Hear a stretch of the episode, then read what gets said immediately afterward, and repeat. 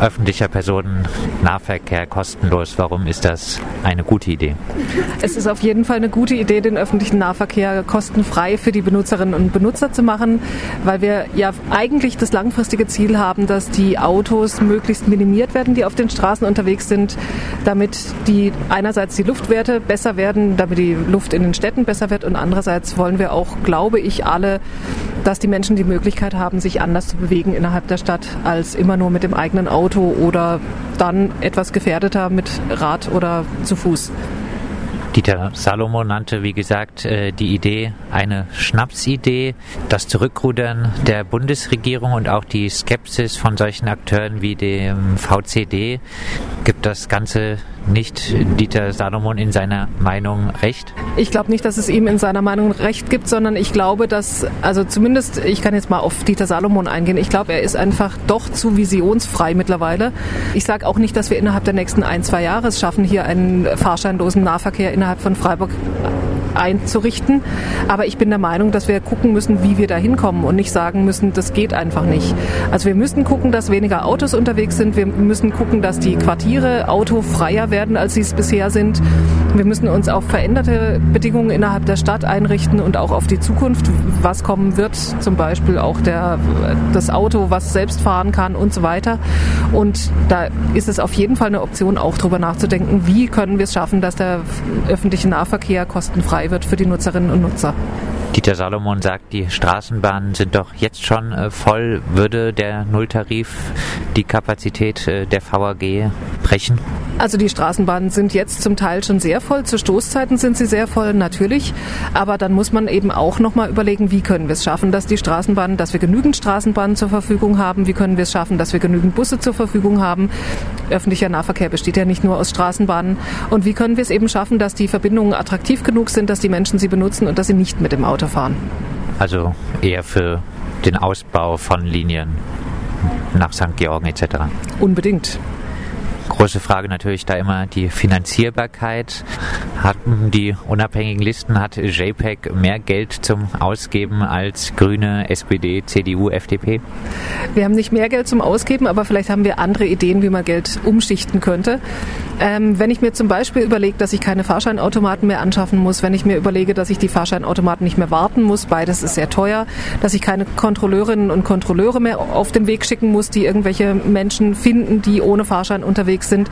Wenn ich mir auch die ganzen Folgekosten angucke, die ich spare, zum Beispiel, dass Menschen in Ersatzfreiheitsstrafen landen, weil sie ohne Fahrschein gefahren sind und irgendwann im Knast landen, das alles zusammen ist sehr teuer und diese Kosten würden wir uns alle sparen. Und ich denke auch, wir müssen auch überlegen, welche Folgekosten entstehen eigentlich, wenn wir eben den Nahverkehr nicht weiter ausbauen, sondern wenn wir zulassen, dass möglichst viele Menschen mit Autos unterwegs sind. Da haben wir nämlich Instandhaltungskosten für die Straßen. Wir müssen Straßen überhaupt schaffen. Wir müssen Parkraum schaffen. Wir müssen Parkraum bewirtschaften und so weiter und so fort. Das sind alles Kosten, die durch mehr öffentlichen Nahverkehr eher minimiert würden und die dann umgeschichtet werden können dahin, dass der öffentliche Nahverkehr irgendwann langfristig auch kostenfrei für die Nutzerinnen und Nutzer wird. Du hast angesprochen die Ersatzfreiheitsstrafen. Ich glaube, jeder Zehnte ist in Deutschland im Knast wegen solcher Ersatzfreiheitsstrafen. Darunter fallen viele sogenannte SchwarzfahrerInnen. Du bist für eine Entkriminalisierung des Schwarzfahrens. Ich bin dafür, dass Menschen nicht mehr dafür bestraft werden, dass sie öffentlichen Nahverkehr benutzen und dass Menschen nicht mehr dafür bestraft werden, dass sie vielleicht zu wenig Geld haben, um sich jetzt Fahrkarten kaufen zu können.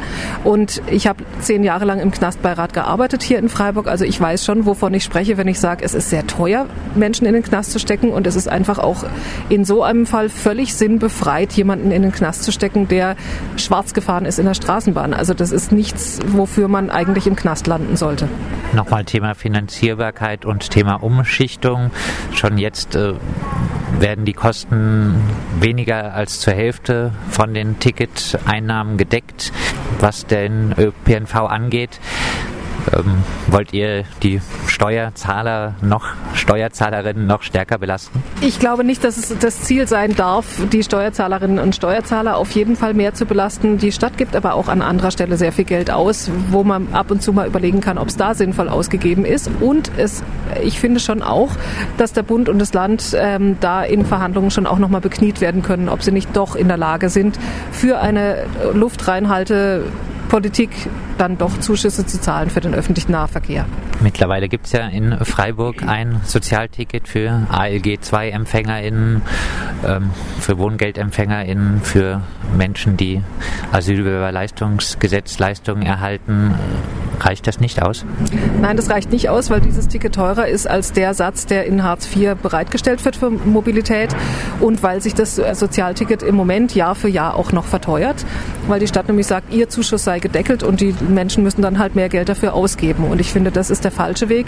Wir müssen gucken, dass das Sozialticket allerhöchstens, solange wir noch keinen ähm, fahrscheinlosen Nahverkehr haben, darf das Sozialticket allerhöchstens so viel kosten, wie der Satz für Mobilität in Hartz IV beträgt.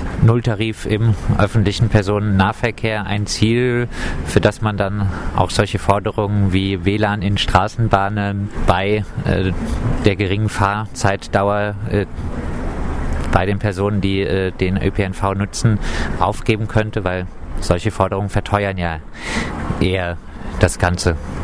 Solche kleinen Ziele aufgeben, um das große Ziel Nulltarif zu erreichen? Ich glaube nicht, dass dieses kleine Ziel aufgegeben werden muss, zumal es ja anscheinend von alleine jetzt schon kommt. Ich habe zwar die Forderung am 15. Dezember bei der Bekanntgabe meiner Kandidatur nochmal laut geäußert, dass WLAN in Bussen und Bahnen kommen soll. Und im Januar oder Anfang Februar stand in der Badischen Zeitung, dass es wohl kommen wird. Von daher wird das jetzt, glaube ich, nicht mehr aufgehalten werden und es muss auch nicht aufgehalten werden. Es sind nämlich nicht alle Fahrten so ganz kurz, die innerhalb von Freiburg stattfinden, sondern manche Menschen sind tatsächlich eine halbe Stunde oder länger unterwegs vom Anfangsort bis zum Zielort innerhalb von Bus und Bahn. Und da lohnt es sich dann schon auch WLAN kostenfrei anzubieten. Abschließend, äh, der Nulltarif ein realistisches Ziel ähm, oder was wären gangbare Schritte, notwendige Schritte, um sich langsam diesem äh, Ziel zu nähern? Also der allererste Schritt muss sein, einerseits das Sozialticket auf den Satz, auf den Mobilitätssatz von Hartz IV runterzudimmen und nicht weiter steigen zu lassen.